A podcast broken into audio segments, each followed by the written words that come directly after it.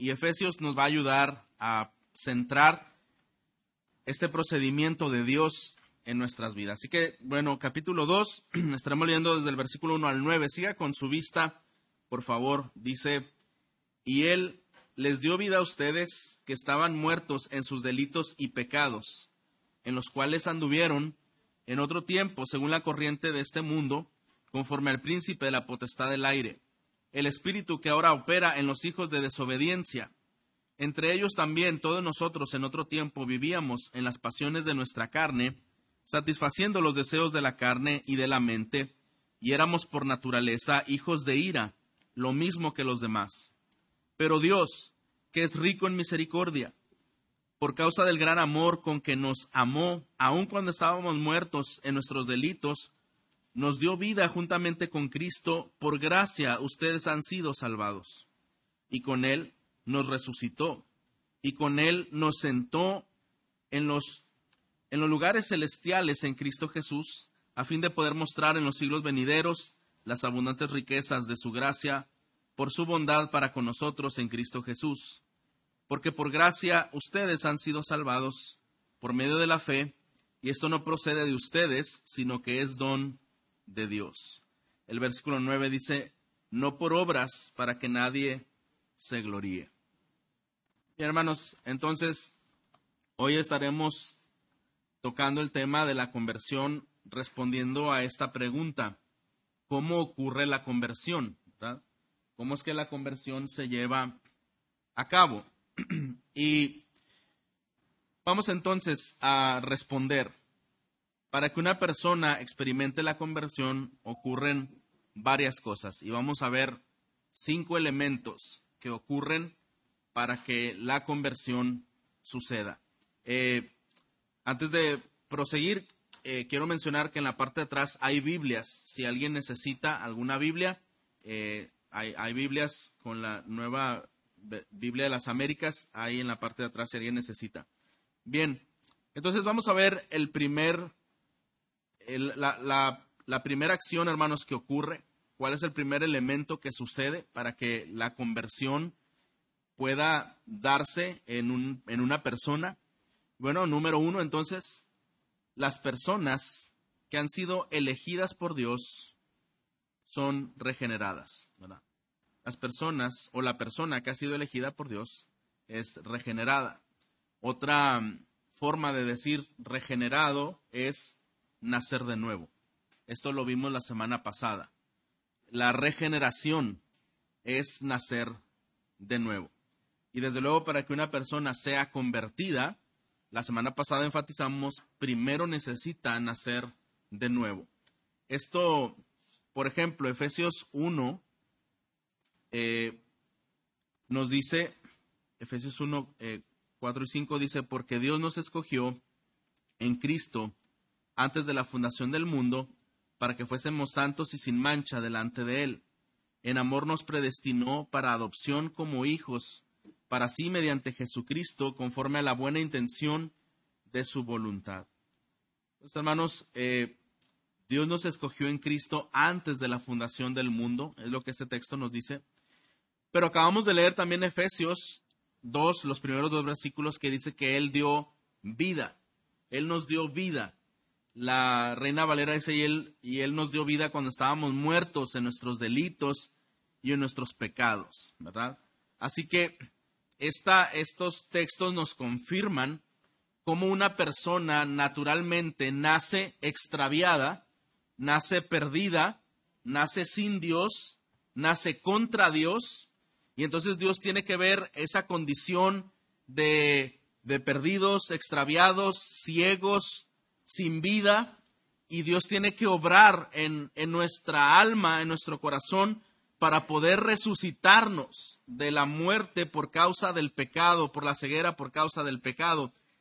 Y el apóstol dice, en, en los cuales ustedes anduvieron también en otro tiempo, de acuerdo a la corriente o conforme a este mundo, de acuerdo al príncipe de la potestad del aire, el espíritu que ahora opera en los hijos de desobediencia. Entonces, este texto nos confirma, hermanos, que el ser humano naturalmente es un hijo de ira, ¿verdad? es un hijo de ira, está en contra de Dios. Y es por esa razón que Dios tiene que actuar en favor de rescate de esta persona. Regeneración, podemos definirlo, es el acto secreto de Dios, mediante el cual nos imparte una vida espiritual nueva. Es un acto secreto de Dios, es el acto secreto de Dios mediante el cual nos imparte una vida espiritual nueva, es donde nos permite nacer de nuevo. Y decimos, hermanos, que es una, un acto secreto porque no hay una evidencia visual, física, externa. No es que cae un rayo, ¿verdad? Y toca a una persona. Eh, no hay ese tipo de experiencias fantásticas visualmente. ¿Qué fue lo que le dijo el Señor Jesús a eh, Nicodemo cuando hablábamos la semana pasada de esto? Cuando le dice, Nicodemo, tú necesitas nacer de nuevo. Y él dice, ¿acaso puedo entrar de nuevo al vientre de mi madre y nacer siendo ya, ya grande? Y él le dice, no, lo que tú necesitas es nacer del agua y del espíritu, porque si no, no puedes entrar en el reino de Dios. Y el Señor Jesús le dice, mira, lo que es nacido de la carne es carne, pero lo que es nacido del espíritu, espíritu es. No te asombres que yo diga que es necesario nacer de nuevo y ahora dice, el viento sopla donde quiere y oye su sonido, pero no sabes de dónde viene ni a dónde va. Así es todo aquel que es nacido del Espíritu. Dios hace esta obra en el corazón, Dios hace esta obra en el interior de la persona, produciendo interés al Evangelio, produciendo capacidad para comprender el Evangelio, produciendo un deseo para responder positivamente al llamado del Evangelio produciendo esta obediencia de rendir el corazón al Evangelio.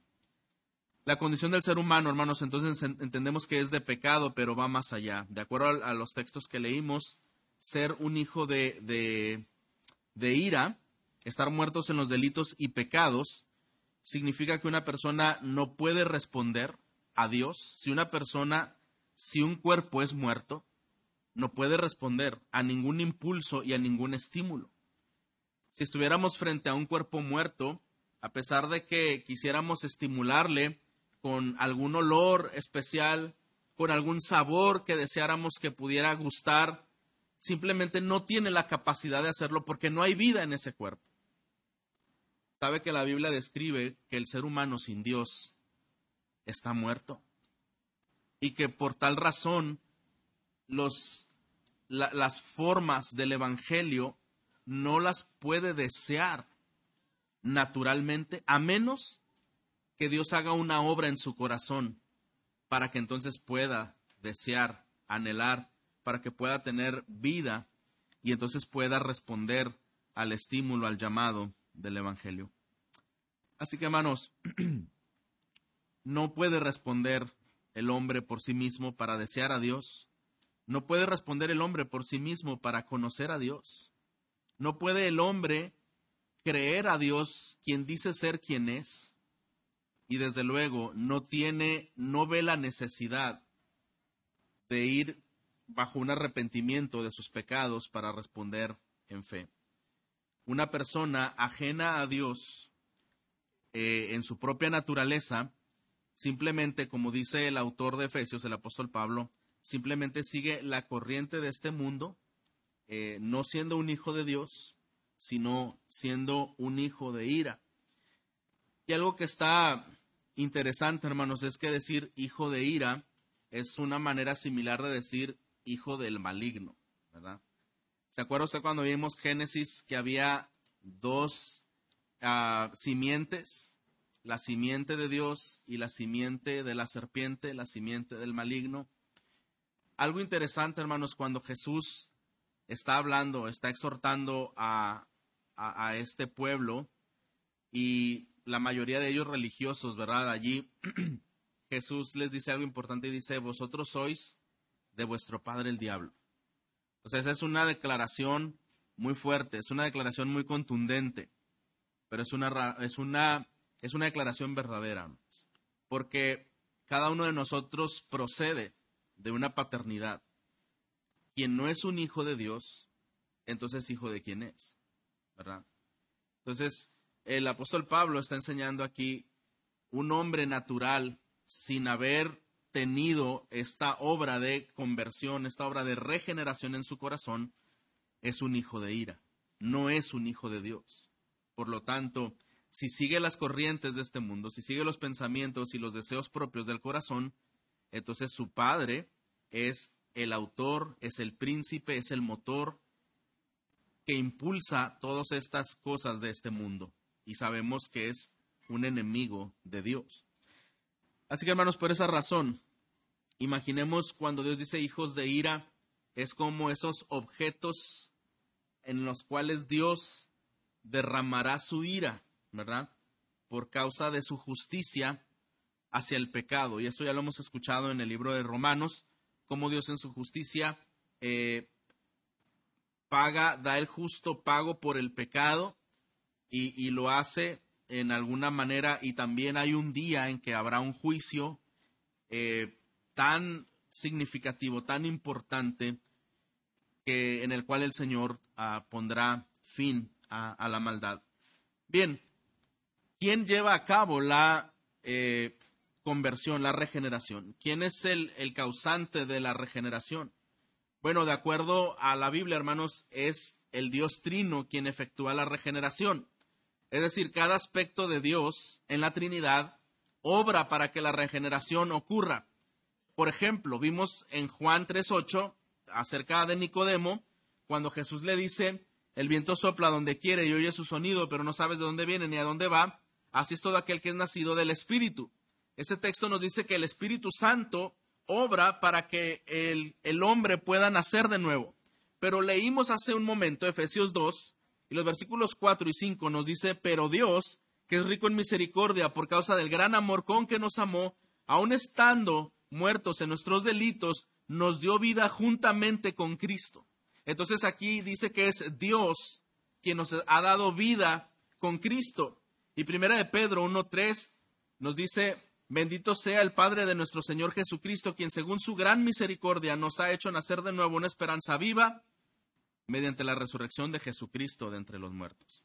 Así que es el Espíritu, así que es Dios Padre y así que es Jesucristo el Hijo, la Trinidad obrando para que la regeneración se lleve a cabo.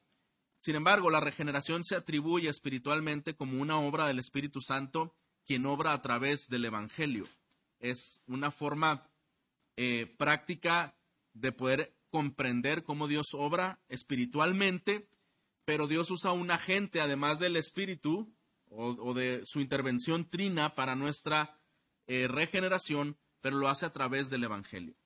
Es, es el Evangelio el que nos lleva a esa verdad, es el Evangelio el que nos presenta la condición en la que estamos como humanos y también nos presenta cuál es eh, el carácter de Dios, su justicia, cómo está nuestra relación quebrada, separada, enemistada con Dios, pero también nos presenta las buenas noticias que hemos escuchado, que es que Dios en su misericordia y en su gracia ha puesto también un medio de perdón, de salvación a través de Jesucristo. Es entonces, hermanos, que el Evangelio es crucial para que la regeneración pueda darse en una persona. Y vamos al segundo punto. Justamente esto nos habla que Dios tiene un llamado eficaz por medio del Evangelio. Recuerda que estábamos respondiendo a la pregunta, ¿cómo ocurre la conversión? ¿Cómo se lleva a cabo la conversión? Así que eh, ya mencionamos que la conversión se lleva a cabo en las personas que Dios ha elegido a través de la regeneración pero también eh, este segundo punto ahora nos dice que Dios hace un llamado eficaz por medio del Evangelio. Mire lo que dice Primera de Pedro 1.23 y Santiago 1.18. Si quieren, pueden buscarlo. Primera de Pedro 1.23 y Santiago 1.18. Sé que estamos acostumbrados a la predicación expositiva, en donde normalmente seguimos un solo texto, pero cuando vemos un poco como estos temas, tenemos que habilitar nuestra capacidad de poder buscar algunos textos, ¿verdad? Y así agilizar nuestras manos y recordar en dónde están eh, los libros de la Biblia. Como dice alguien, si alguien está batallando en estas, en estas, encontrar en estos libros, una referencia que ayuda es que está después de Génesis y antes de Apocalipsis, ¿verdad? Bien, primera de Pedro 1.23 nos dice, pues ha nacido de nuevo, no de una simiente corruptible, sino de una que es incorruptible, es decir, mediante la palabra de Dios que vive y permanece. ¿Qué es lo que está diciendo Pedro aquí? Está diciendo, mira, el, el nuevo nacimiento, esta regeneración que Dios ha dado a tu vida, lo ha hecho a través de una, eh, de una simiente que es incorruptible, ¿verdad? Es decir, a través de una semilla, a través de algo que fue sembrado en tu corazón y te permitió nacer de nuevo. Y esta simiente es mediante la palabra de Dios que vive y permanece. Ahora nosotros sabemos, hermanos, que la palabra de Dios es vida, ¿verdad? La palabra de Dios produce vida. Y entonces una persona es nacida de nuevo, una persona es convertida a través de un llamado eficaz que Dios hace por medio del Evangelio, renaciendo por la palabra de Dios. Pero Santiago 1.18 también nos dice, en el ejercicio de, su voluntad, Él nos hizo nacer por la palabra de verdad para que fuéramos las primicias de sus criaturas. Interesante, ¿verdad? Nos hizo renacer por la palabra de verdad.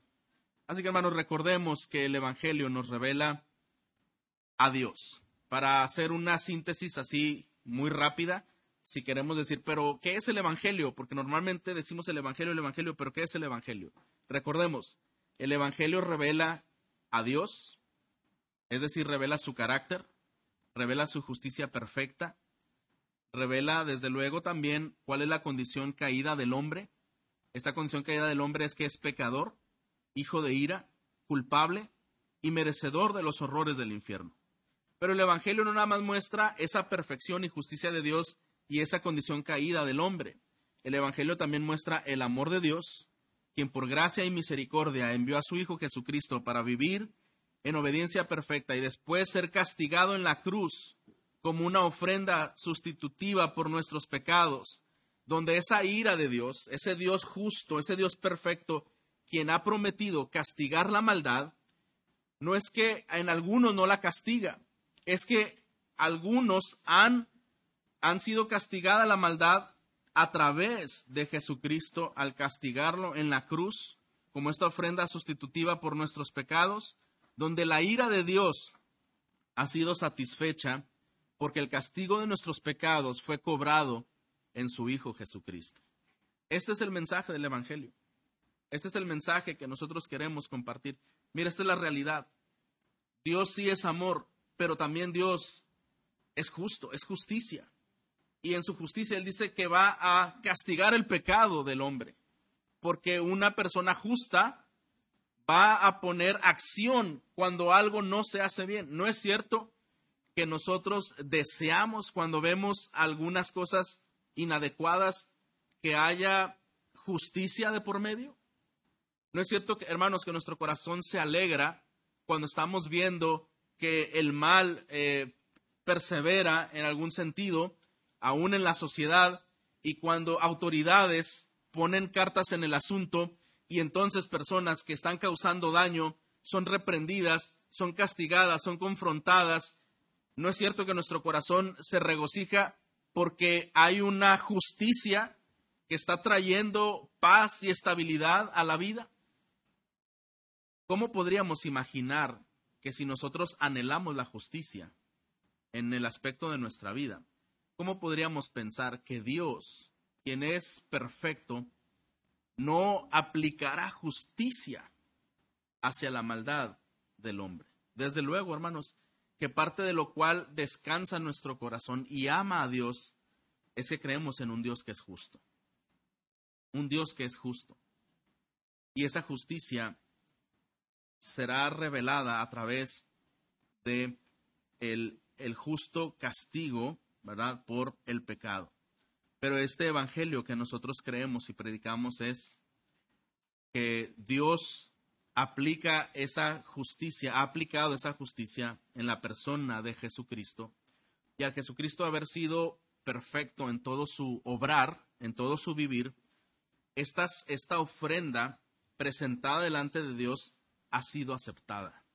Cuando Jesús murió en la cruz, dijo, consumado es. Esas palabras, hermanos, tienen mucha relevancia. Consumado es significa hecho está. La tarea fue completada. No hay más que hacer. Imagine por qué, hermanos, es que hay un choque tan grande cuando Pablo dice, no por obras para que nadie se gloríe. Imagine cuando una persona insiste en decir, no, es que la salvación viene por obras, yo tengo que portarme bien y, y la salvación yo me la tengo que ganar. ¿Sabe qué estamos diciendo, comunicando con esos pensamientos? Que la obra de Cristo no fue suficiente. Eso es lo que estamos diciendo. La obra de Cristo no fue suficiente. O sea, sí Él murió y fue crucificado, pero aparte yo necesito poner mi granito de arena, ¿verdad? No es así, hermanos. La vida de Cristo, su muerte y resurrección, es suficiente. Es suficiente para proveer la salvación y la vida nueva y la vida eterna a una persona. Por esa razón es que predicamos este Evangelio. Entonces, hermanos, eh, este es el Evangelio que mencionamos esta ira de Dios ha sido satisfecha en Jesucristo y entonces hay este llamado para creer en este Evangelio, hay ese llamado para reconocer nuestra condición pecaminosa y al reconocerla, eh, la semana pasada decíamos, ¿qué tiene que hacer el hombre? ¿A qué nos llama el Evangelio cuando hemos reconocido nuestra condición? Nos llama al arrepentimiento, nos llama al arrepentimiento. Por eso es que decimos, que el Evangelio eh, lucha y es distinto contra eh, el concepto humano natural de creer que todos somos buenos, que no hacemos daño a nadie o que las cositas pequeñas que por ahí hacemos de vez en cuando no se comparan con la maldad que otros hacen más grande. Podemos nosotros implementar o creer nuestra propia justicia, nuestro propio sistema de justicia, de qué está más mal y de qué está menos mal. Pero hermanos, el único criterio objetivo es lo que Dios dice acerca del pecado y dice acerca de la condición del ser humano. Y lo que acabamos de leer en Efesios 2 no está diciendo del hombre algunos que de vez en cuando fallan, algunos que son más pecadores, simplemente dice algo, mira, si tú no estás en Cristo, eres un hijo de ira. Eres, estás en condenación. Estás enemistado contra Dios. Y ese Dios justo va a arreglar cuentas contigo. Pero Efesios continúa diciendo, pero por su gran amor que Dios nos ha amado, es que ha enviado a su Hijo Jesucristo. Hermano, y cuando una persona es consciente de su propio pecado, porque Dios le ha hecho ver su propio pecado, esto da lugar al arrepentimiento. Esto da lugar al arrepentimiento. Qué interesante, hermanos, es cuando se hace una confrontación eh, sabia y bíblica. Si usted ve en la Biblia cuando dice que qué bien cuando un creyente hace volver al pecador de su camino, ¿recuerda? Que esa es una, es una bendición, es, es algo digno de alabanza cuando un creyente hace al pecador volverse al Señor. Porque ¿sabe qué es lo que esto sucede? Porque muchas veces la persona o realmente la persona que no llega a arrepentirse está vendada de los ojos no alcanza a ver el pecado de su corazón. Recuerde que la Biblia dice que el pecado entenebrece los corazones, ¿verdad? Trae ceguera al corazón, al alma. Entonces, hermanos, aunque una persona diría, ay, pero ¿a poco esta persona no sabe que eso está mal? Hermanos, en verdad, el pecado nos hace ciegos, nos hace ciegos. Y cuando una persona a través del Evangelio ayuda a otro a quitarle la venda, entonces es como que una persona tenía enfrente de sí un panorama tan horrible y no lo había visto. Y ahora que lo ve, se asombra, se estremece, quiere poner una distancia y cuando le dicen, mira, esto tú lo provocaste, esta persona entristecidamente se arrepiente. Yo causé todo esto, yo causé este dolor, yo causé este daño fue por mi, fue por mi culpa, fue por mi estilo de vida que Cristo fue a la cruz para salvarme de cada uno de mis pecados, aún cada mentira, cada pensamiento en secreto, cada palabra malintencionada, todo esto llevó a Cristo a la cruz. Y desde luego que debe producir un enorme pesar de arrepentimiento y contrición, hermanos, en el corazón. Esto lo hace la obra del Espíritu Santo. Esto lo hace el Señor al producir nuestro arrepentimiento cuando el Evangelio puede ser visto claramente con ojos espirituales, con una vista espiritual. Recordaremos cuando David pecó de varias formas, ¿verdad? Cuando adultera con Betsabé, después eh, quiere ocultar los, las consecuencias de ese pecado y, su pecado va creciendo, ¿verdad? Al punto de exponer a este hombre provocándole la muerte. Y cuando viene Natán el profeta a confrontarlo, él le habla con mucho respeto, sabiendo delante de quién está, de, de un rey, pero le habla con una autoridad como profeta. Y él cita la justicia, justamente, para hacerle entrar en razón de qué es lo que está pasando. Pero él no llegó señalándole con el dedo, tú eres esto, ¿verdad? No, él, él, él usó argumentos claros, ejemplos claros que David podía comprender.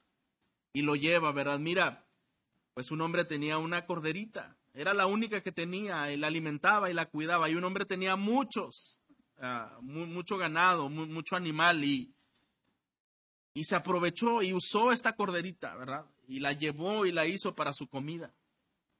Y David se, se enfurece, ¿verdad? Y él dice, ese hombre es digno de muerte. Él, él en la justicia, ¿verdad? De su conciencia, él dice, qué hombre tan malvado, tan aprovechado, él necesita pagar. Y Natán le dice, David, ese hombre eres tú. Ese hombre eres tú.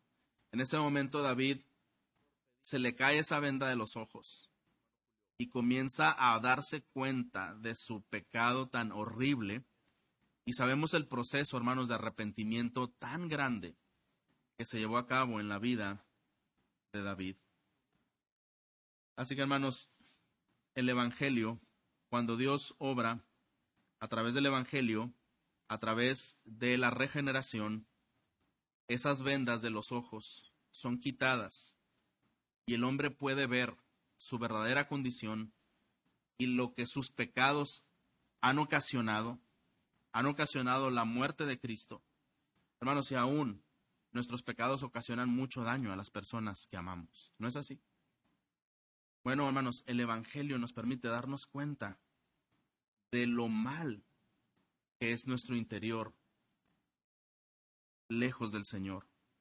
Y entonces el Evangelio no, nada más no solamente nos permite verlo, sino que, sino que eso nos mueve al arrepentimiento, a la contrición, al punto que entonces vamos delante de Dios para suplicar su misericordia, su perdón, para rogar que esa obra de la cruz sea efectiva a nuestra vida. Y entonces depositamos o entregamos nuestro ser creyendo en que Él es el director de nuestra vida. E, este procedimiento o estas uh, formas que mencionamos es como el Evangelio obra. Este es un llamamiento eficaz. Ahora, eh, nos damos cuenta de algo, hermanos. Eh, cuando decimos que Dios llama eficazmente, ¿a qué nos estamos refiriendo? Mire, el llamado o el evangelio que Dios presenta constantemente, algunas veces personas solo lo escuchan, pero no produce todo esto que estamos diciendo, de, de que los ojos son desvendados y que entonces comenzamos a ver y arrepentirnos. Hay personas que solo escuchan, algunas asimilan, algunas lo creen en cierta forma, pero no, no trasciende. Bueno, cuando esto sucede, decimos que hubo un llamamiento externo. Es decir, ese cuerpo continúa sin vida para poder responder a la voz, a los estímulos, al llamado de Dios. Es que una persona aún no ha nacido de nuevo para poder creer en el Evangelio. Pero hermanos, el llamamiento eficaz es cuando Dios llama de manera poderosa a una persona para traerla a su presencia y esta persona responde. Nuevamente, hermanos, la diferencia entre que uno responde y otro no responde es la obra de Dios en el corazón. La obra de Dios en el corazón. El Espíritu Santo obrando en el corazón.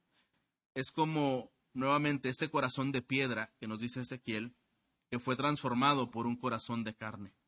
Ese corazón en el cual se pudieron escribir las leyes de Dios en ese corazón. Es de una persona que no podía ver y ahora sus ojos han sido abiertos, han sido quitada la venda. Es como dice el himno Sublime Gracia. Sublime Gracia del Señor, que a un infeliz salvó. Fui ciego, mas hoy puedo ver, perdido, y él me halló. Este autor dice, esta era mi condición, ¿verdad? Yo estaba ciego, yo no veía, pero ahora veo. Yo estaba perdido, pero él me halló. Así que hermanos, en el momento en que Dios nos dirige, su llamamiento eficaz del Evangelio nos regenera para que podamos responder en fe y arrepentimiento. ¿Qué nos puede confirmar eh, estas verdades que estamos mencionando? Bueno, en Hechos 16, 14 tenemos el ejemplo de un personaje, ¿verdad? Eh, Lidia, la vendedora de púrpura. ¿Recuerda qué pasa con ella? Eh, Hechos 16, 14.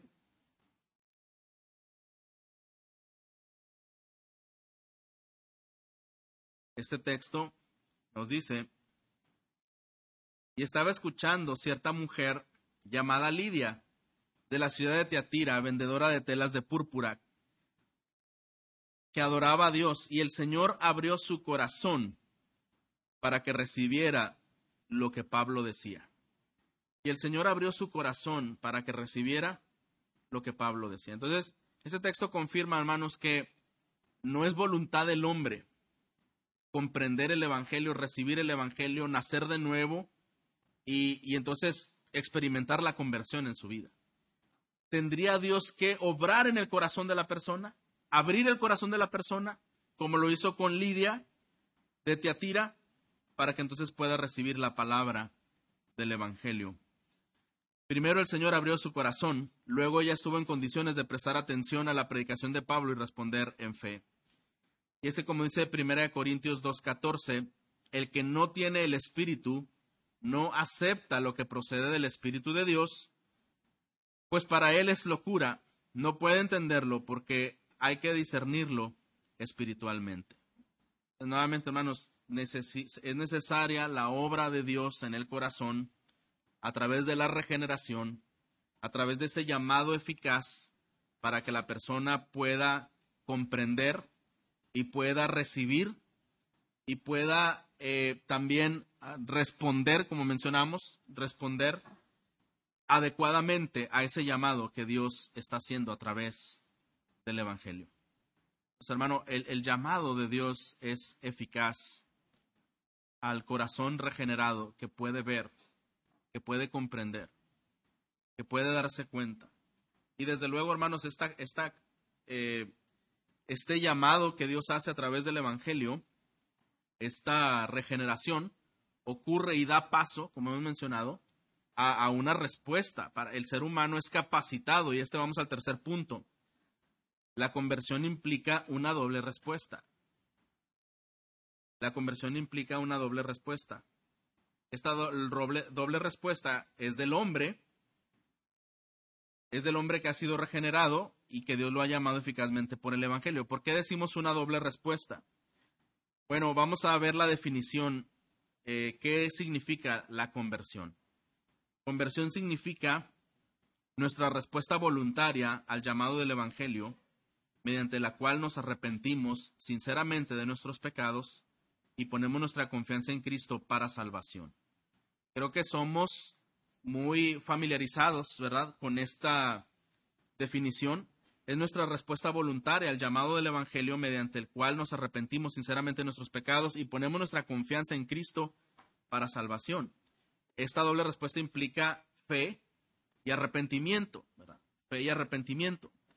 Entonces, cuando la persona es regenerada y es llamada eficazmente por el Evangelio, esta persona entonces puede responder de una manera positiva, puede responder arrepintiéndose, entendiendo cómo es su condición pecaminosa, y entonces puede creer, cuando decimos fe, es que está creyendo en que la obra de Cristo es suficiente para su salvación. Entonces está creyendo que necesita verdaderamente a Cristo en su vida para ser un hijo de Dios. Entonces está creyendo que necesita a Cristo en su vida para estar en comunión con Dios. Esta persona entonces necesita que necesita a Cristo en su vida para ser lleno y pleno totalmente en su ser por Cristo en su corazón. Es que creemos, hermanos, que Cristo es nuestro todo, que es suficiente, que es lo que nuestra alma ha necesitado desde que hemos nacido. Es entonces este llamado eficaz, es entonces esta conversión, esta respuesta de arrepentimiento y de fe. Esa fe no solo es salvífica para salvación, es que esa fe salvífica para salvación es una fe total para sustento diario de mi vida, ¿verdad? Es decir, ahora creo no solo que la obra de Cristo es suficiente para que yo pueda ser salvo, sino que ahora creo que Cristo es mi mayor tesoro. Ahora entonces yo me doy cuenta que lo que yo he necesitado es a Cristo en mi vida. Yo creo que, en, que Cristo en mí me dará eh, no solo salvación, no solo me pondrá a cuentas con Dios, estaré en paz con Dios, pero además de ello mi vida tendrá sentido. Mi corazón será fortalecido, mis pensamientos serán bien dirigidos. Entonces entenderé muchas cosas de por qué existo aquí. Entonces mi deseo ya no es vivir para mí, ahora quiero vivir para Él. Esto ocurre en la conversión como una respuesta voluntaria a este llamado del Evangelio en arrepentimiento y fe. La palabra conversión, hermanos, significa volverse. Volverse. ¿Y cómo es este volverse? Volverse espiritualmente del pecado hacia Cristo. Volverse del pecado hacia Cristo. En donde volverse del pecado es lo que llamamos el arrepentimiento es abandonar el pecado, es ver el horror del pecado y alejarse. Volverse del, volverse del pecado es el arrepentimiento y tomar, tomarse de Cristo, a esto se le llama fe. Tomarse de Cristo, dirigirse hacia Cristo, a esto se le llama fe. Mire, la fe salvadora tiene tres características y las digo rápidamente. La primera es para que una persona pueda tener fe, pueda responder con fe, pues sí se requiere cierto conocimiento. Si una persona no conoce acerca de Dios, acerca de Cristo, acerca del Evangelio, imposible es que una persona pueda tener fe. La persona necesita conocer. No vamos ahí, yo le voy a, decir lo que estos textos dicen para ahorrar un poco de tiempo, pero recordamos que Romanos 10:14 dice esto, ¿y cómo creerán en aquel de quien no han oído? Esto es como una una pregunta retórica, ¿verdad?, que nos lleva a la lógica. ¿Cómo crees que una persona va a creer si no ha conocido acerca de lo que necesita creer?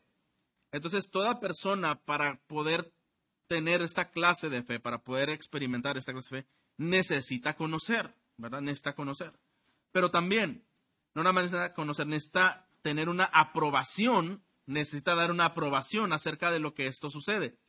Leímos la semana pasada Juan capítulo 3 y en el versículo 2 acerca de Nicodemo, él le dice esto a Jesús, le dice, Rabí, sabemos que eres un maestro que ha venido de parte de Dios, porque nadie podría hacer las señales que tú haces si Dios no estuviera con él. ¿Por qué dice esto Nicodemo? Mire, Nicodemo había evaluado la situación, incluyendo la enseñanza de Jesús, sus extraordinarios milagros, y él saca esta conclusión. Mira, tú vienes de Dios. Tú no eres un maestro común, tú no eres un charlatán, tú vienes de Dios porque lo que tú dices y lo que tú haces, nadie lo puede hacer a menos que venga de Dios. Y esto, hermanos, esta es la fe verdadera y esta es la fe que salva. No nada más conocer acerca de Dios, pero estar de acuerdo con lo que conocemos de Dios. Es decir, que e, e, es llegar a esta respuesta, a esta conclusión. Yo creo, Señor, que tú verdaderamente eres Dios. Yo creo que verdaderamente tú eres el medio de mi salvación, el objeto de, yo soy el objeto de tu amor desde la eternidad. Yo sé que tú me estás llamando. Y un tercer aspecto que tiene esta fe es que hay una confianza personal.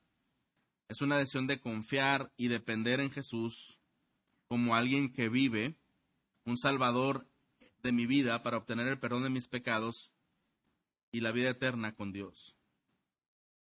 eh, pensemos un momento esto, hermanos, lo que más preocupa a un incrédulo que acude a Cristo es que el pecado lo ha separado de la comunión con Dios para la que fuimos creados. Recuerda, hermano, que cuando una persona, esa, esa venda de los ojos es quitada y, comprende que es pecador, surge una preocupación primaria en su interior. Y esta preocupación primaria es que a causa de sus pecados, a causa de su condición, a causa de su naturaleza en rebelión contra Dios, es que él está enemistado contra Dios.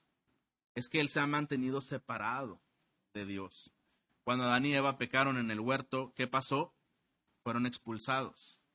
Fueron expulsados de un ambiente perfecto, ¿verdad? Es decir, hermano, el pecado siempre trae una trae consecuencias, trae más de una consecuencia, pero la consecuencia primaria y más importante es el pecado nos separa de Dios. El pecado nos aleja de Dios. Aún un creyente ya que ha nacido de nuevo, que comprende el evangelio, que tiene el Espíritu Santo de Dios en su corazón y un creyente peca, lo primero que sucede es que el pecado lo separa de Dios. Y por eso es que un creyente cuando ha pecado está inútil en poder servir eficazmente. Entre otras cosas, hay pérdida de gozo, hay pérdida de paz, hay pérdida de propósito, empieza a haber confusión, empieza a haber incertidumbre, queja, malestar, insatisfacción, porque el pecado nos separa de Dios. La persona que no ha nacido de nuevo y no ha experimentado una conversión, al darse cuenta de su pecado, se da cuenta de que ha sido separado de Dios, de que está separado de Dios y entonces esta es una preocupación primaria que ocurre en su corazón, ¿verdad? Esta persona sabe entonces que está separado de la comunión con Dios y que nosotros fuimos creados para ese propósito. Cuando Dios creó a Adán y a Eva, había una comunicación perfecta con Él.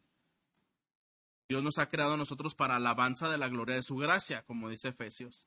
Y cuando el hombre vive para sí mismo, pues deja de vivir para Dios, ¿verdad? Como resultado, como lógica. Y entonces, hermanos, nosotros hemos sido creados para vivir para Dios, para la gloria de Dios. Pero una persona en pecado no vive para lo que fue creado, vive para sí mismo y vive separado de Dios, lo cual pone a esta persona en un peligro de juicio eterno. Lo que la Biblia enseña, ¿verdad?, es que cuando Dios llame a juicio a todos los hombres, absolutamente todos, compareceremos ante el tribunal eh, delante de Él, ¿verdad? Y cuando estemos ahí, delante de Dios seremos juzgados cada uno de acuerdo a nuestras obras. lo que confiamos por el Evangelio y como creyentes es que cuando un creyente salga todo ese largo expediente de sus pecados, que sí existieron, que sí fueron reales, que sí cometimos, es que así como está ese expediente, hoja por hoja y grandísimo expediente, cada hoja trae un sello que dice consumado es. Ya fue pagado, ya fue pagado, ya fue pagado, ya fue pagado. Ya no hay deuda por esos pecados. Entonces ese expediente es deshecho. Porque todas esas deudas que acumulamos por nuestros pecados, ya Cristo pagó por ellas en la cruz. Aquel que no ha podido vivir una conversión, ese expediente está activo está vigente y continúa siendo acumulativo. Cuando una persona comprende esto, sabe con urgencia que algo hay que hacer en su vida, que no puede pasar más tiempo sin, sin poder hacer algo hacia algo tan delicado que estamos hablando, un juicio eterno. Que la Biblia dice que los que están en Cristo reinarán y vivirán con Él por la eternidad pero el que está sin Cristo ya es condenado, dice Juan, ya es condenado en un fuego eterno, en un castigo eterno, en el cual no hay descanso, es para siempre, para la eternidad. Hermanos, eh, Juan 3:26 nos dice, para que todo aquel que en él cree no se pierda, sino que tenga vida eterna. Juan 3:16, perdón, cuando nos habla de, porque de tal manera amó Dios al mundo, ¿verdad? que Él ha dado a su Hijo unigénito, para que todo aquel que en Él cree no se pierda, sino que tenga vida eterna. Este texto sigue hablando de esta fe, porque esta frase, esa frase griega, crea en Él, puede traducirse crea dentro de él. Lo que eso significa es con el sentido de confianza que va dentro y descansa en Jesús como persona. Para Juan, la fe es una actividad que saca a los hombres de sí mismos y hace de ellos uno con Cristo. Saca a los hombres de sí mismos y hace a ellos uno con Cristo. Esa es la fe salvadora, esa es la fe de aquel que su, venda ha sido quitada de los ojos. Entonces ese hombre sale de sí mismo, de sus anhelos, de, de, su estilo de vida, de, de solamente sus conceptos, y ahora se une a Cristo y es uno con Cristo. Y mire, Jesús habla de ir a Él en varios lugares. También, sin que usted busque, le diré rápidamente, son dos citas de Juan y una de Mateo que conocemos. La primera es Juan 6:37, dice Jesús, todos los que el Padre me da vendrán a mí y al que a mí viene, no le echo fuera, no le rechazo. Todos los que el Padre me da, ellos van a venir a mí y el que viene a mí, yo no le rechazaré, yo no le echaré fuera. También citamos Juan 7:37. Este también es sencillo si alguno tiene sed, venga a mí y beba, ¿verdad?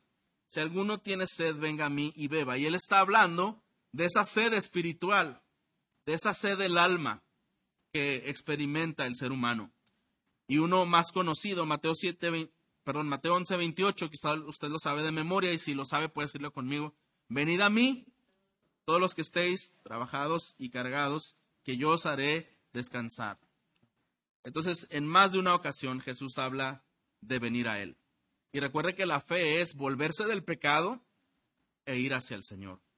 Entonces, hermano, el Evangelio eficaz, el llamado eficaz, la conversión que es una respuesta, es ir hacia, hacia donde Dios nos llama a ir, ir a Él.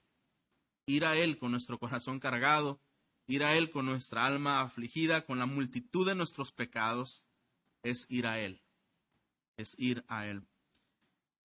La fe y el arrepentimiento, hermanos, deben aparecer juntos, porque aquí explicamos esto. Mire, le voy a dar otra definición de arrepentimiento. La semana pasada dimos una y la vamos a retomar más adelante, pero esta es una definición práctica que nos ayuda a comprender lo que decimos. El arrepentimiento es una tristeza sentida de corazón por causa del pecado, una renuncia de éste, y un propósito sincero de olvidarlo y caminar en obediencia a Cristo. Lo que esta definición nos ayuda a comprender es que el arrepentimiento produce algo en la persona y es, produce eh, una tristeza sentida de corazón, lo que hablábamos hace un momento, de, de, tener la vista abierta y poder ver eh, el horror, la consecuencia y lo que causa el pecado y nuestra condición y entonces, hermano, hay una tristeza en el corazón. ¿Recuerda lo que Pablo les dice a los corintios? Que había tristeza, pero que no era una tristeza de muerte, sino era una tristeza de vida.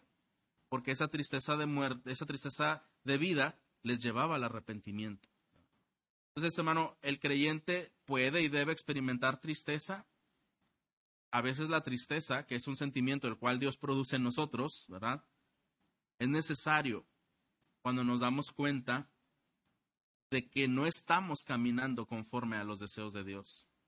Cuando nos damos cuenta de lo que ha producido nuestro pecado hacia, hacia el Señor, como he dicho, incluso hacia otros, es entonces que viene una tristeza sentida de corazón por causa de éste. Y esa tristeza no nos lleva a la muerte, nos lleva a la vida. Porque bajo esa tristeza hay una renuncia del pecado y hay un propósito sincero de olvidarlo, de rechazar el pecado y de caminar en obediencia hacia Cristo. Dios obra, hermano, en el corazón de aquel que llama. Entonces el arrepentimiento genuino, hermano, resultará en una vida cambiada. El arrepentimiento genuino resultará en una vida cambiada. Aquella persona que verdaderamente ha comprendido el pecado y no solamente fue una tristeza pasajera, sino que en realidad esta tristeza le llevó a ir hacia Cristo y poder ponerse en las manos de Cristo y poder reconocer a Cristo en su vida como Señor, entonces su vida tendrá un efecto de cambio. Bueno, la semana pasada vimos el ejemplo de los tesalonicenses. Ahí hay un ejemplo de personas que cambiaron.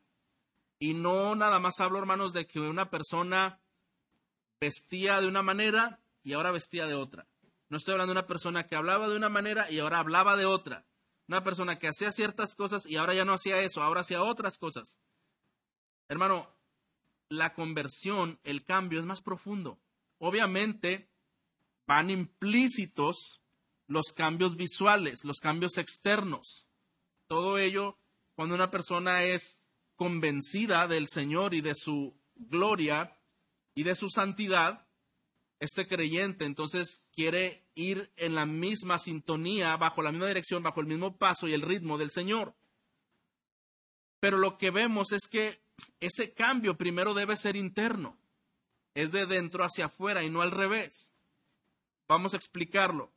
La semana pasada vimos acerca de los tesalonicenses en el capítulo 1, versículo 9, que dijo esto el apóstol Pablo, porque ellos mismos cuentan de nosotros la manera en que nos recibisteis y cómo os convertisteis de los ídolos a Dios para, para servir al Dios vivo y verdadero. ¿Se acuerda que vimos eso la semana pasada? Que la conversión, el verdadero arrepentimiento, esa, esa fue la definición que dimos la semana pasada. Dijimos que el, arrepentimiento, ¿verdad?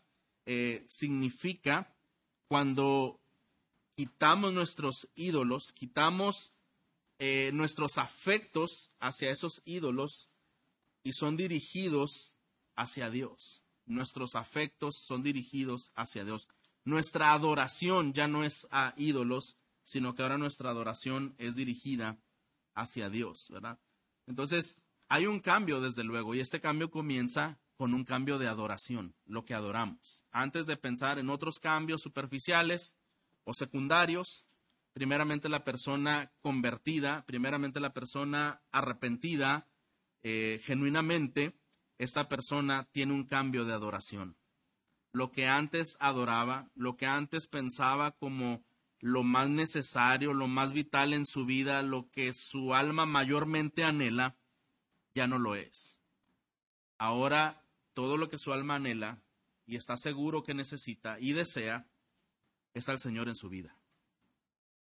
Es al Señor en su vida. Ahora anhela una comunión con Dios. Ahora anhela ser instruido por el Señor y vivir bajo su gobierno. Ahora hay un cambio de adoración. Lo que antes veía bello, ahora lo ve o insípido o incluso lo ve horrible.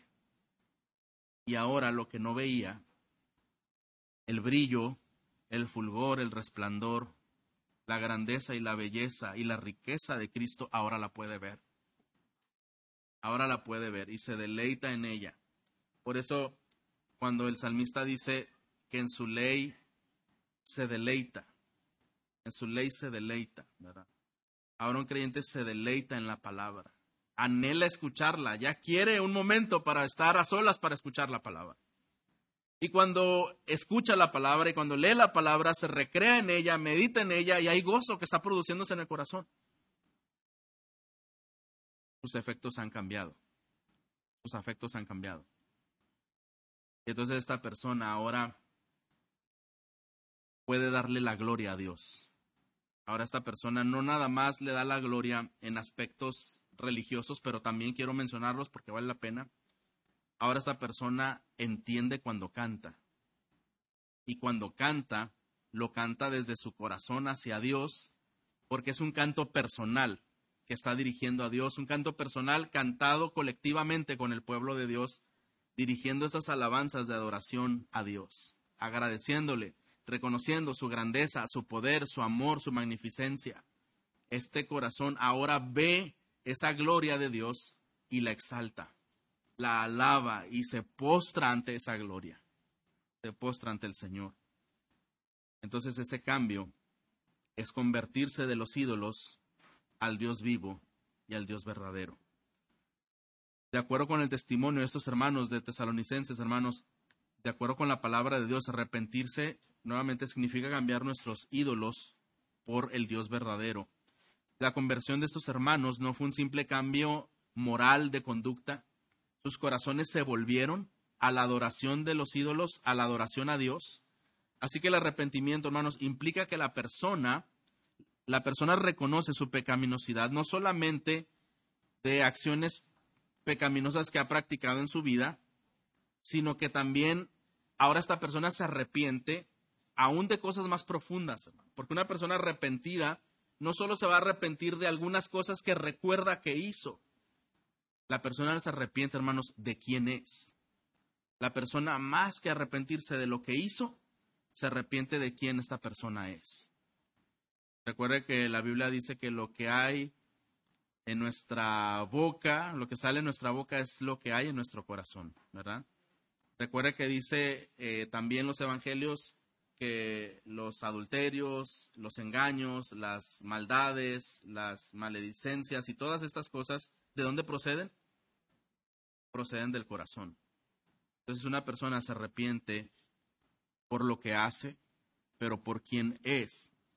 Lo que quiero decir, hermanos, es que esta persona se arrepiente también de sus deseos egoístas de su corazón. Entiende que lo que desea es egoísta en su corazón se arrepiente de sus pensamientos, se arrepiente de sus motivaciones y se arrepiente de sus sentimientos pecaminosos. Cuando vemos a dos personas delante de Dios, expuestas al Evangelio, y el Espíritu Santo obrando para que esas personas vean la condición pecaminosa de su condición, de su ser, y puedan ver la belleza de Cristo ¿Cuál es la diferencia quizá que nosotros como espectadores, si estuviéramos viendo a estas dos personas frente a nosotros? Una tiene un historial terrible, ha sido delincuente, ha sido vicioso, ha sido una persona que ha cometido tantos y tantos daños tan graves a personas específicamente y a la sociedad en sí. Es una persona repugnante en el sentido de que estar cerca de esta persona altera nuestra estabilidad por sus formas de expresarse o, sus formas de ser. Pero al lado tenemos a una persona bien vestida, perfumada, bien peinada, ¿verdad? Eh, vemos a esta persona que no tiene pues un historial así tan grande de, de que ha ofendido a tantas personas o ha hecho tantas cosas. Al contrario, quizá lo que vemos en esta persona es que esta persona ha sido de ayuda para otros, les ha brindado apoyo de alguna manera eh, a través de algún servicio, a, través de apoyarles con alguna generosidad. Vemos que esta persona no se mete con nadie, vemos al contrario que esta persona eh, dirige una empresa, es una persona importante, es una persona inteligente, elegante, y uno diría, pues creo que el que necesita arrepentirse es el otro, ¿verdad? Esta persona que ha causado tantos daños. Eso es lo que vemos nosotros. Porque como dice la Biblia, el hombre mira que lo que está delante de sus ojos, pero Jehová que mira. Y si nosotros abriéramos, Dios nos diera la oportunidad de ver ese corazón así con una lupa, y nos damos cuenta que esa persona llegó a estar en ese lugar prominente de su trabajo, pisoteando a otros, no de una manera visible, pero pues desacreditó el trabajo de algunos para él poder llegar a donde está. Si vemos que esa persona tan respetable tiene tiempo que ha abandonado a su familia, no les presta atención adecuada, no le importa su familia, le importa más él, ¿verdad? Eh, no le importa eh, cierto, cierto sector de la sociedad, le importa poder relacionarse solamente con un tipo de personas. Cuando vemos que esa persona entonces también ah, todas las cosas que ha deseado y que ha anhelado, es poder que otros le admiren.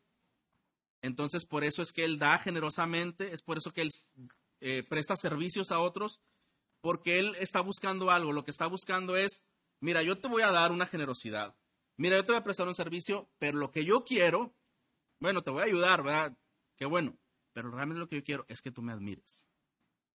Lo que yo quiero es que digas, ay, mira qué buena persona, me ayuda, ¿verdad? Nadie como esta persona es perfecta, es linda esta persona. ¿Sabes qué es lo que esta persona está haciendo?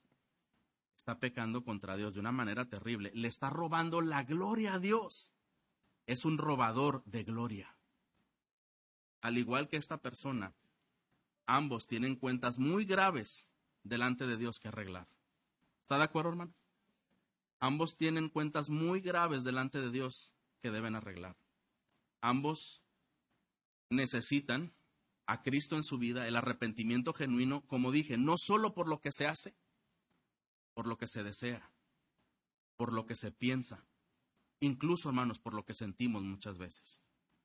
¿Se acuerda cuando Jesús reprendió a los fariseos que se creían muy morales y ellos juzgaban y ellos se creían pues que ellos no, ellos eran los, los meros buenos, ¿verdad? En cumplir las cosas.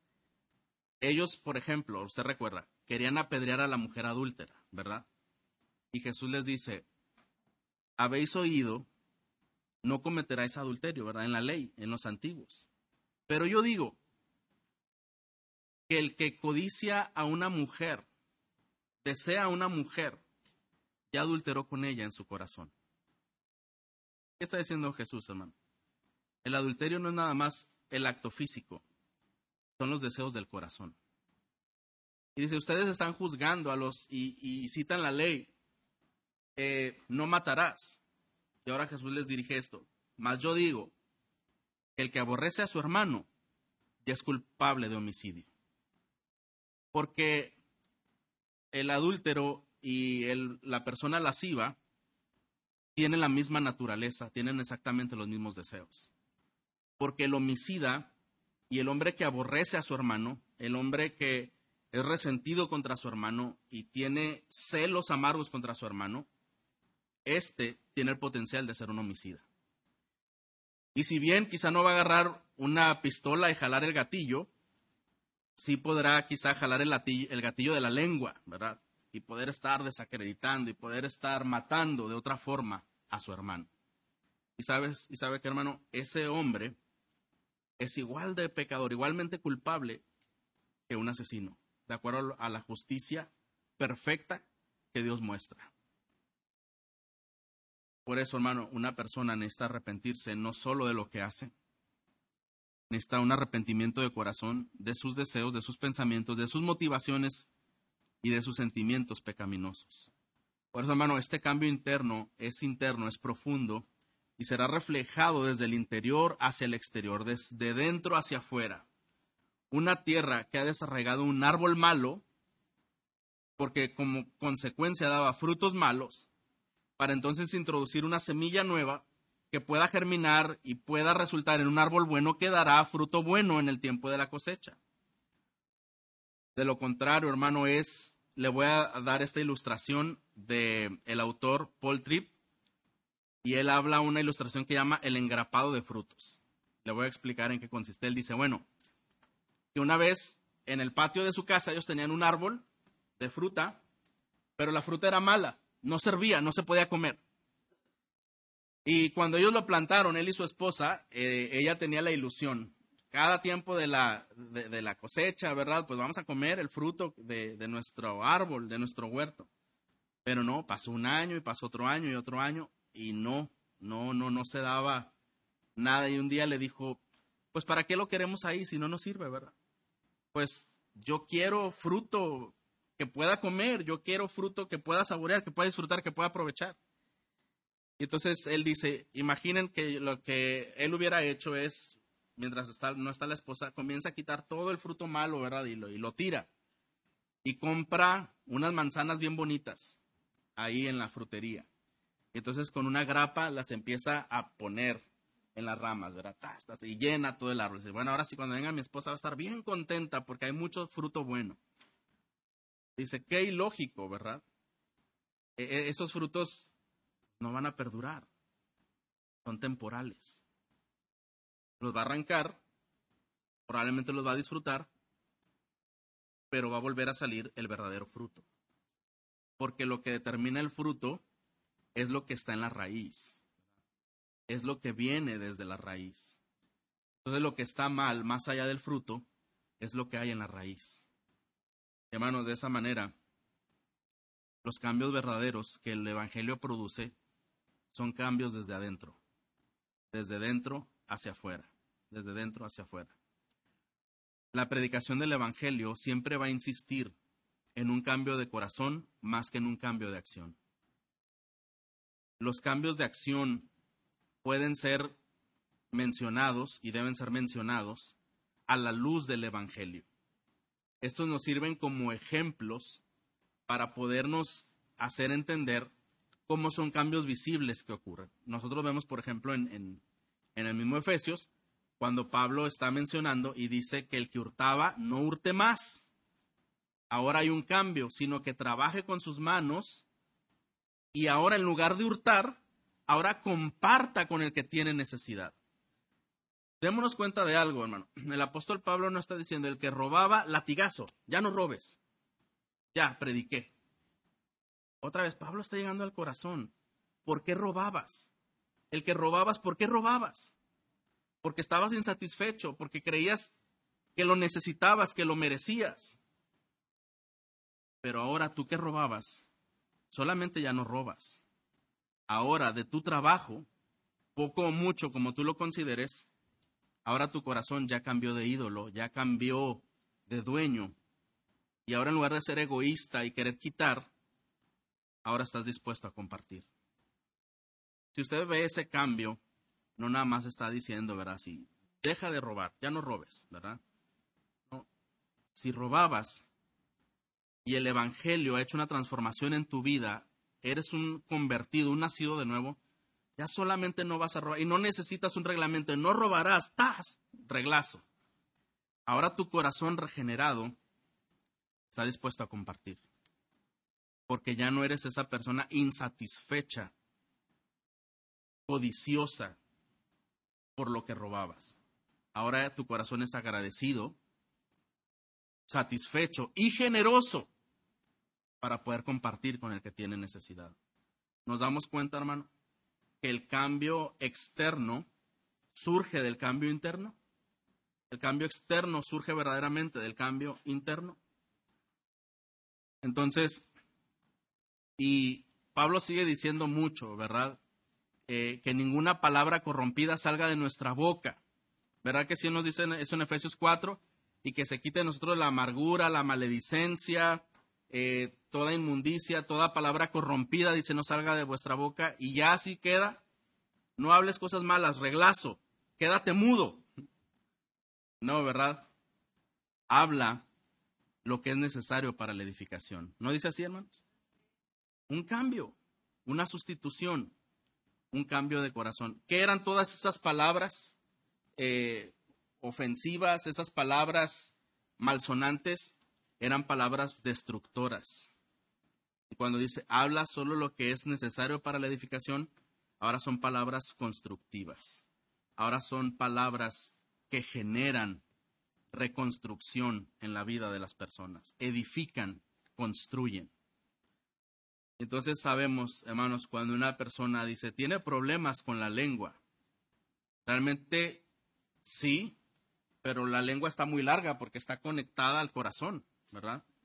Entonces tiene problema con un cable enorme, ¿verdad? Que tiene que cambiar. Porque lo que sale de nuestra boca viene desde nuestro corazón. Y eso lo dice la palabra, ¿verdad? Lo que sale de nuestra boca proviene de nuestro corazón. Entonces, ¿dónde está el cambio? Debe estar en el corazón. ¿Dónde es donde Dios quiere cambiar? ¿Dónde es donde Dios quiere entrar? ¿Dónde es donde Dios quiere afectar y resolver la vida del hombre, el corazón.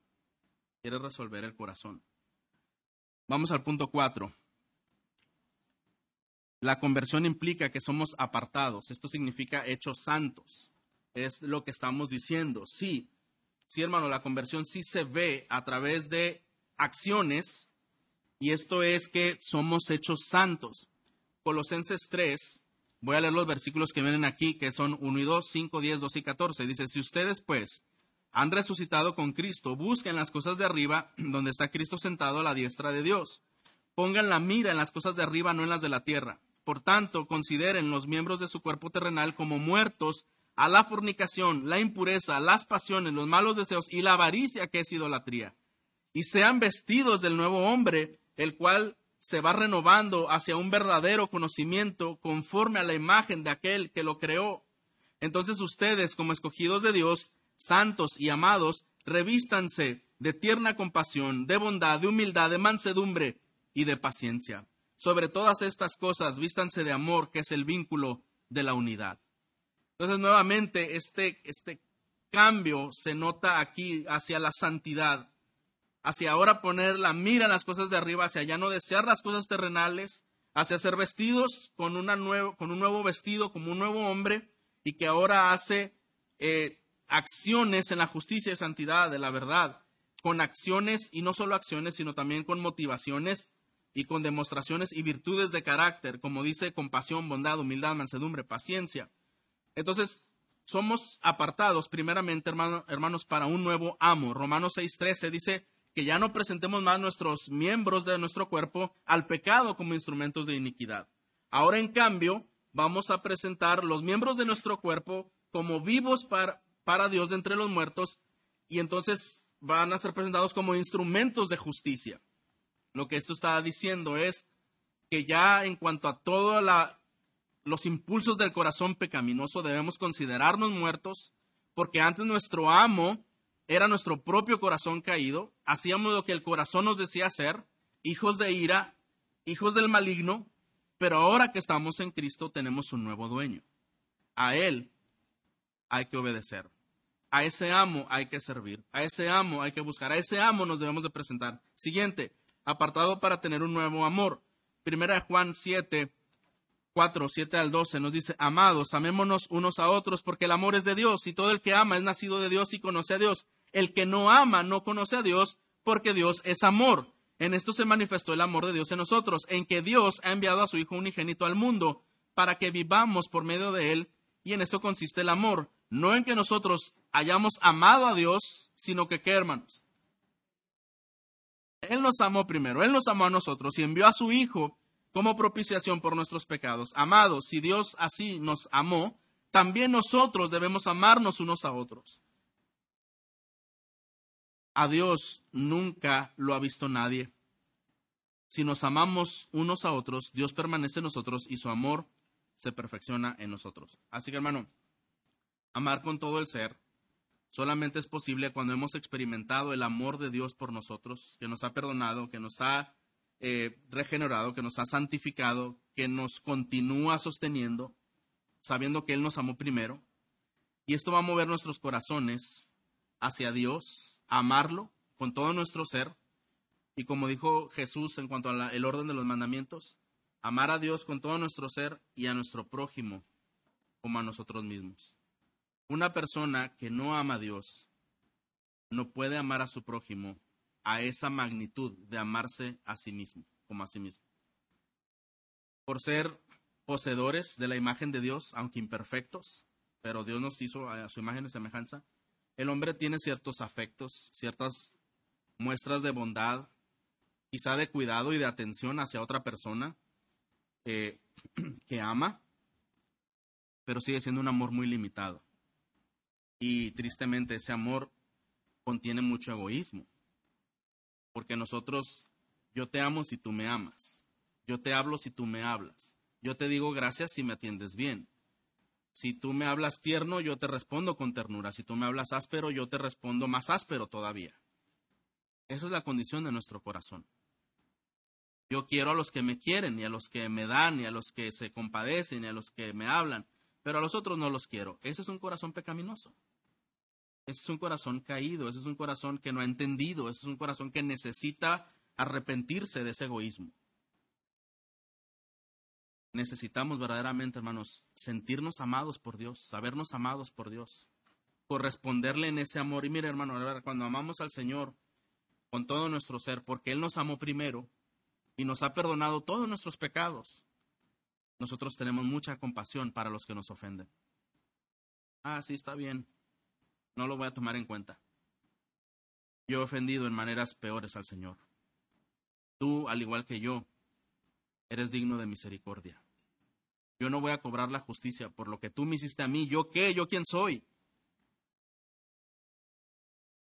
El pecado es cuando nos dirigimos hacia Dios. Yo arreglé cuentas con Dios. Espero que tú arregles cuentas con Dios.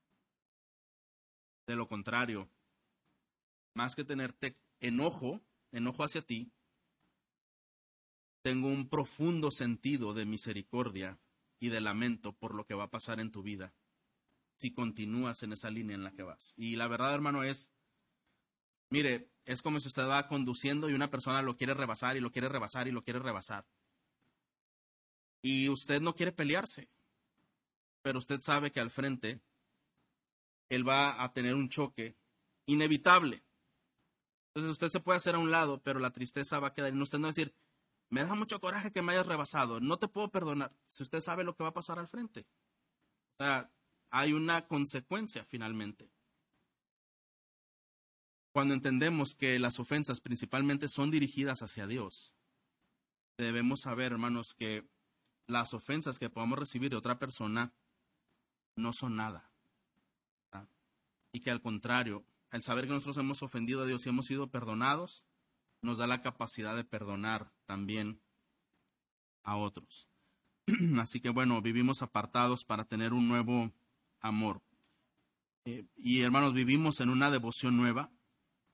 Ahora podemos tener tiempo a la lectura de la palabra, nos deleitamos en ella, una comunión a través de la oración. Y aquí hablo de una oración personal, hermano. Normalmente cuando una persona ha nacido de nuevo y está viviendo en el Evangelio, siente la necesidad profunda de orar. Y no hablo de que busque espacios en donde arrodillarse o donde sentarse para orar. Va orando todo el tiempo, va manejando y está orando, está trabajando y está orando, está en comunicación con Dios. A eso se le llama actitud de oración.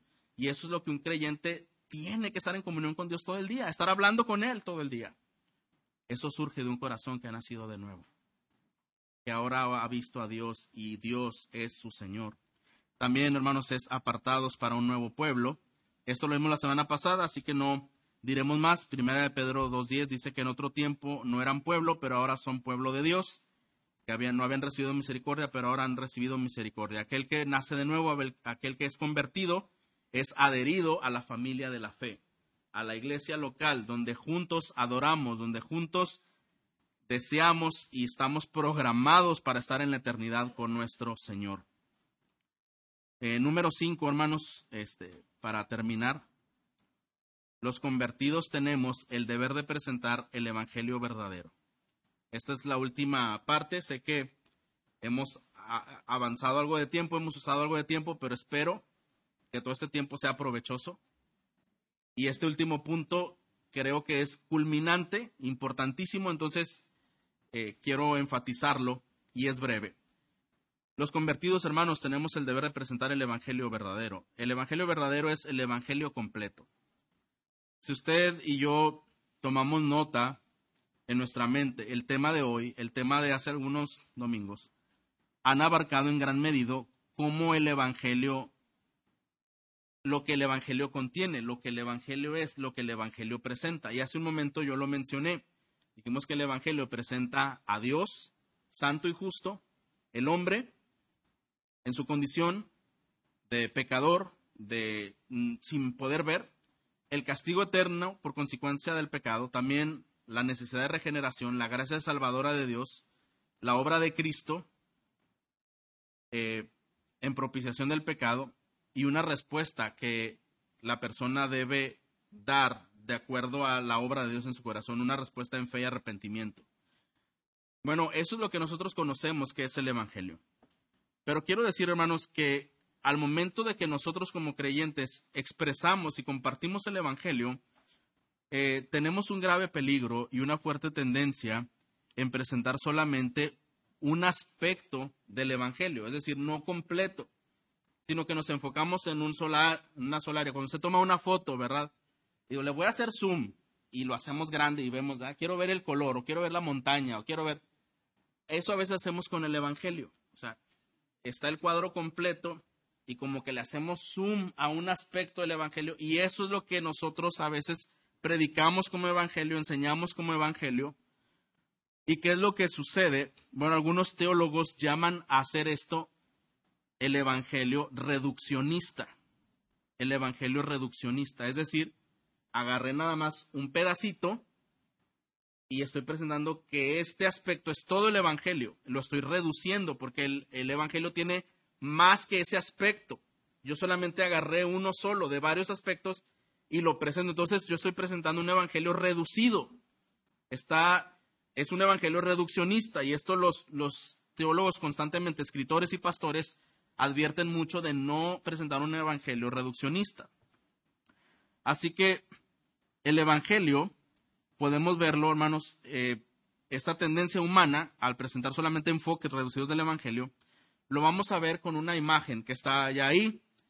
Eh, ¿Cómo es esta imagen? Mire, esto habla de, a lo mejor usted conoce, de seis hombres ciegos, ¿verdad? Eh, que eran sabios en la antigüedad y ellos se reunían para conversar acerca de algunos temas de la vida. Un día discutieron acerca de la forma exacta que tiene un elefante y como no conseguían ponerse de acuerdo, decidieron ir al campo de experimentación, conseguir un elefante, tocarlo y llegar a conclusiones. Entonces, ya cuando están eh, frente a este gran elefante, la primera persona que dice, bueno, yo, yo quiero ir y ver, esta persona, eh, obviamente por su ceguera, cae y solamente queda a un costado y comienza a palpar todo el costado del elefante y lo, y lo percibe rasposito, lo percibe duro y él dice, ah, ya sé, ya sé cómo es un elefante. Un elefante es, un, es como una pared de barro secada por el sol. Esa fue la conclusión a la que él llegó, lo que un elefante es. Es como una pared de barro secada con el sol. Viene el, el siguiente hombre sabio sin vista y él entonces extiende las manos, va hacia, hacia adelante y toca los colmillos. Y él dice, ah, ya sé, un elefante sin duda tiene la forma de una lanza. Entonces ya sé lo que es un elefante. Un elefante es una lanza. Él llegó a su conclusión. Viene el tercer hombre sabio, sin vista, y él agarra la trompa. Y entonces comienza a agarrar la trompa y dice, ah, un elefante es semejante a una serpiente. Ya sé lo que es un elefante, es como una serpiente. Viene el cuarto hombre, sin vista, sabio, él agarra la cola porque el elefante estaba meneando un poco y entonces agarra la, cola del elefante y dice, ah, ya sé, el elefante es como una cuerda vieja. Ya, ya sé cómo es, lo estira y es como una cuerda vieja. El quinto hombre, sin vista, él toca la oreja y dice, ninguno de ustedes es, no andan para nada acertados ni cerca de cómo es la forma de un elefante. Él dice, el elefante más bien es como un gran abanico plano, ¿verdad? Así para echarse aire. Y entonces el sexto, sabio, y era el hombre más viejo, más anciano, él camina hacia el animal con lentitud, encorvado, obviamente, apoyándose de un bastón.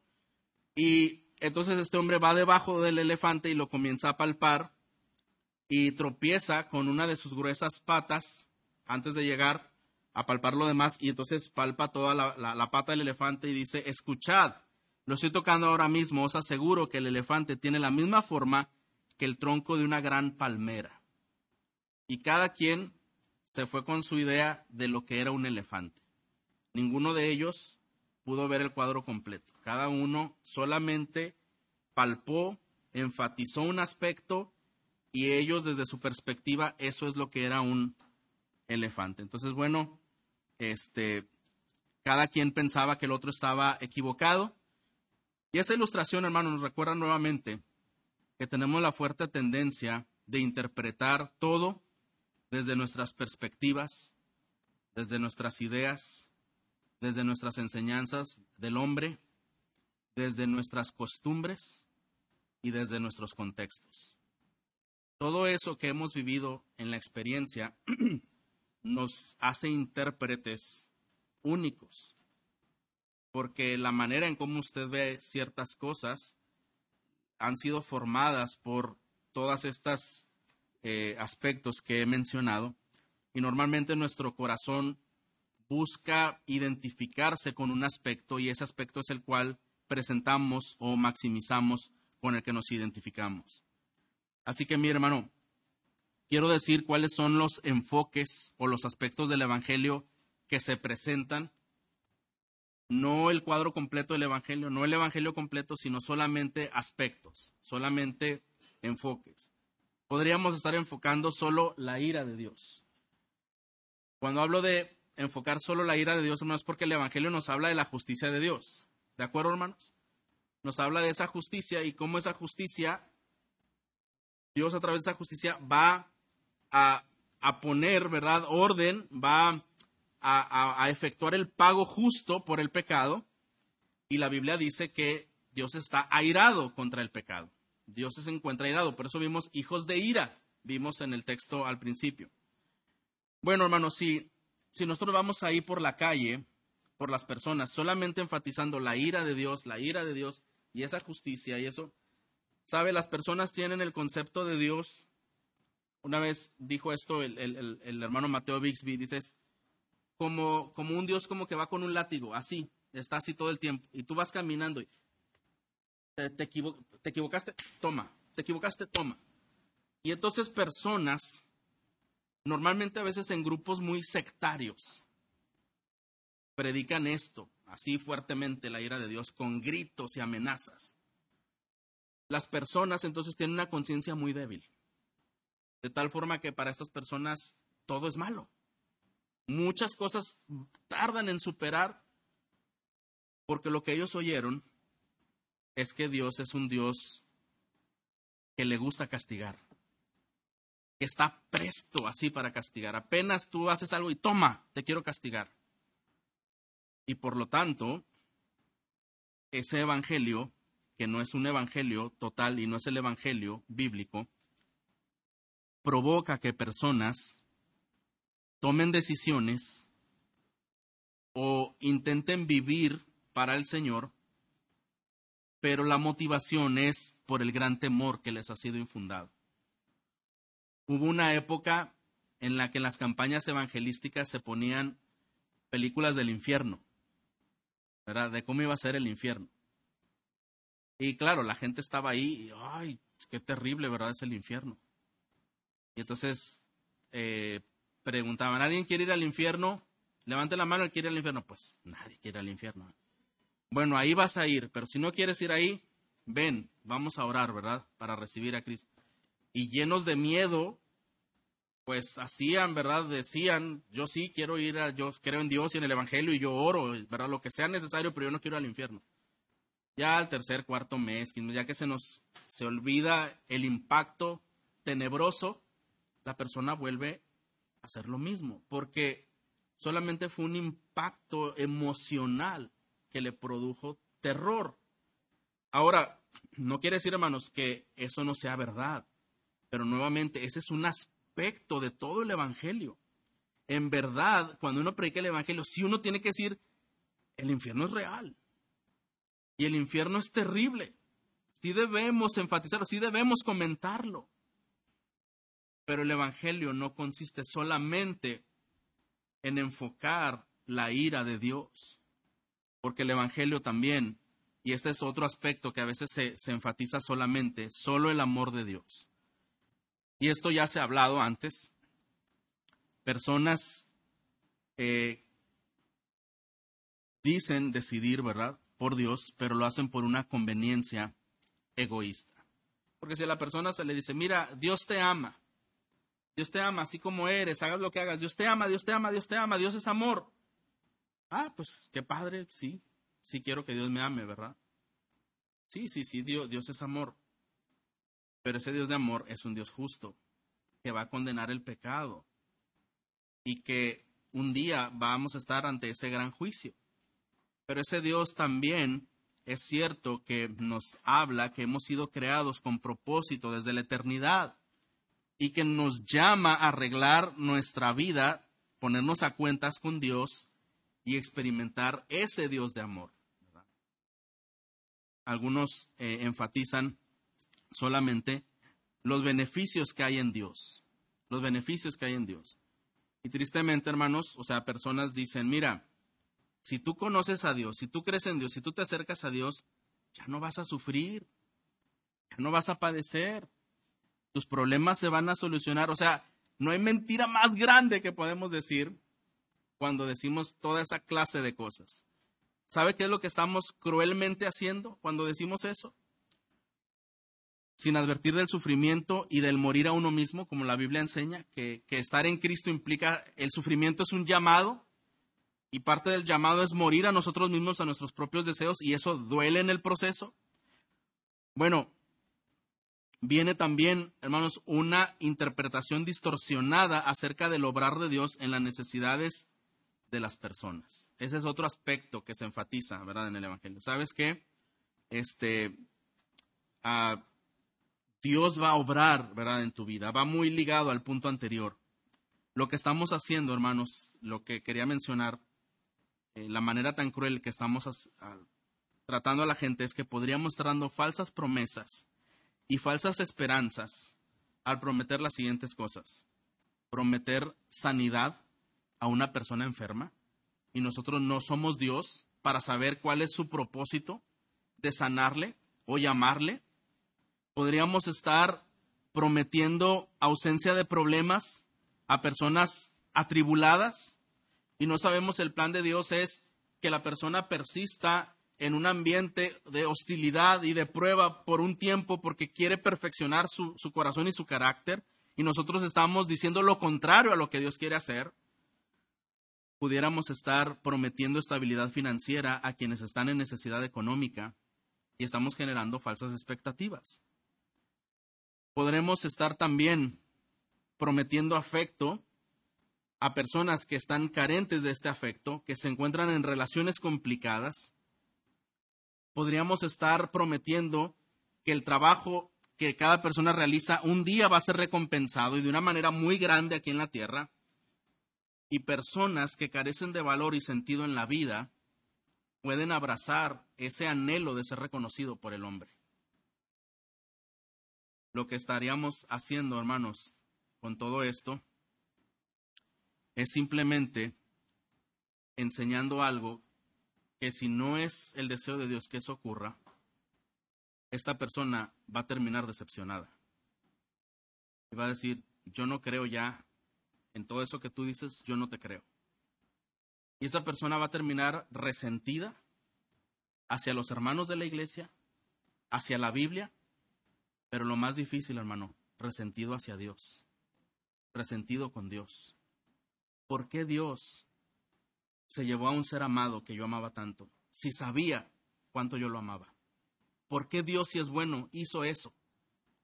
¿Por qué Dios, si yo no le he fallado como otros le han fallado, trabajo, soy responsable, hago las cosas que tengo que hacer y batallo todo a fin de mes con los pagos, estoy tronándome los dedos, tengo que esforzarme más para salir adelante, pero veo a aquella persona que hace, ofende, dice, maltrata, y le va muy bien. ¿En dónde está ese Dios que tú me dices que, que Él me va a, proveer y Él me va a sustentar y que Él me va a recompensar? ¿En dónde está? Porque yo no lo veo. Y lo que estamos haciendo, hermanos, es generar expectativas incorrectas acerca de lo que es el Evangelio. El Evangelio, hermanos, sí produce, sí promete sanidad, si promete bienestar, si promete felicidad, si promete propósito en la vida, si promete una vida satisfecha y completa, no en lo que queremos. Todo eso lo encontramos únicamente en Cristo, únicamente en Cristo. Y las cosas de esta vida que nos suceden muchas veces son, más bien, cada cosa de esta vida que nos sucede no fue obra de un accidente ni una casualidad. Creemos en un Dios soberano que orquesta cada circunstancia para nuestro bien. Y ese bien se traduce de esta forma, que podamos ser cada vez más semejantes a la imagen de Jesucristo. Por eso es que cuando tenemos aprietos económicos, cuando tenemos ah, no el respeto de alguna persona o de algunas personas o cualquier problema que quisiéramos eh, reconocer, Dios está trabajando con nosotros. No es un Dios malo que quiere castigarnos, que se está regocijando en que estamos sufriendo. No, hermanos, Dios es tan bueno que está trabajando en, que ese corazón nuevo sea un corazón cada vez mejor, más dependiente, más ferviente y sobre todo, Dios está abriendo la puerta de decir, es que la satisfacción no está ahí, la satisfacción está acá. Venid a mí los que estéis trabajados y cargados. Hermano, experimentar el consuelo de Dios es lo mejor que un corazón quebrantado puede vivir. Experimentar su presencia, experimentar su riqueza en gloria, es lo mejor que podemos experimentar. Quiero terminar diciendo lo siguiente. Como conclusión, Bueno, antes de esto, hermano, el Evangelio reducido, al, comunicarlo, comunicamos un mensaje diferente. Y solamente el, mensaje del Evangelio bíblico, el, el Evangelio completo, es el que puede salvar a los perdidos y santificar a los creyentes. Eh, todos estos aspectos del Evangelio que mencionamos antes son énfasis, interpretaciones que provienen de un Evangelio centrado en el hombre y no en Dios. Debemos tener cuidado. El Evangelio es presentar a Dios y no un Evangelio eh, centrado en el hombre. Como conclusión, hermano, quiero hacerle las siguientes preguntas. ¿Cuál es el Evangelio que usted está presentando a las personas? ¿Está presentando el Evangelio completo o solamente un aspecto del Evangelio? ¿Qué decisiones tendríamos que tomar para comprometernos a vivir en presentar el Evangelio completo? ¿Qué tendríamos que hacer para tener, hacer compromisos de presentar un Evangelio completo? Yo le doy algunas ideas. Quizá tenemos que estudiar más. Quizá tenemos que aprender más acerca del Evangelio y repasarlo y conocerlo. Probablemente tendríamos que vencer el temor al hombre. Quizá aunque sabemos el Evangelio, al momento de, ¿cómo le voy a decir a la persona que es un pecador? Me va a dejar de hablar. Yo no quiero que me deje de hablar. ¿Te interesa más un aliado? ¿O te interesa más que una persona sea salva por Cristo y viva para Él. Quizá tendríamos que incluso pasar más tiempo en oración pidiendo sabiduría y valor para hacerlo. Eso puede ser. Ah, y quizá, hermano, tendríamos que aprender a confiar y descansar más en la obra de Dios y no querer hacer las cosas por nuestras propias fuerzas. A veces cuando vemos que una persona como que no está entendiendo muy bien queremos agarrar un aspecto en el que vemos que quizá no le está quedando claro y, lo queremos meter como si fuera una licuadora y, ¿verdad? y. Queremos abrirle el corazón y ¡pum! insertarlo, ¿verdad? No, nosotros tenemos simplemente que presentar el Evangelio y Dios es quien hace la obra. Él es quien produce la respuesta. Evaluemos, hermanos, nuestra condición. Evalúa tu propia condición. ¿Puedes identificarte con, con un nuevo nacimiento? ¿Ha ocurrido un nuevo nacimiento en tu vida? ¿Eres un convertido? Y esta pregunta, hermanos, la dirijo a una parte de la audiencia. Dios ha puesto en ti un deseo y una necesidad de ser una nueva criatura. ¿Ves esta necesidad de nacer de nuevo, de tener un nuevo corazón, de, que se revele lo que eres y que Cristo intervenga en tu vida? Si Dios está llamando a tu vida, y te está mostrando la gloria de Cristo y su evangelio, atiende a este llamado.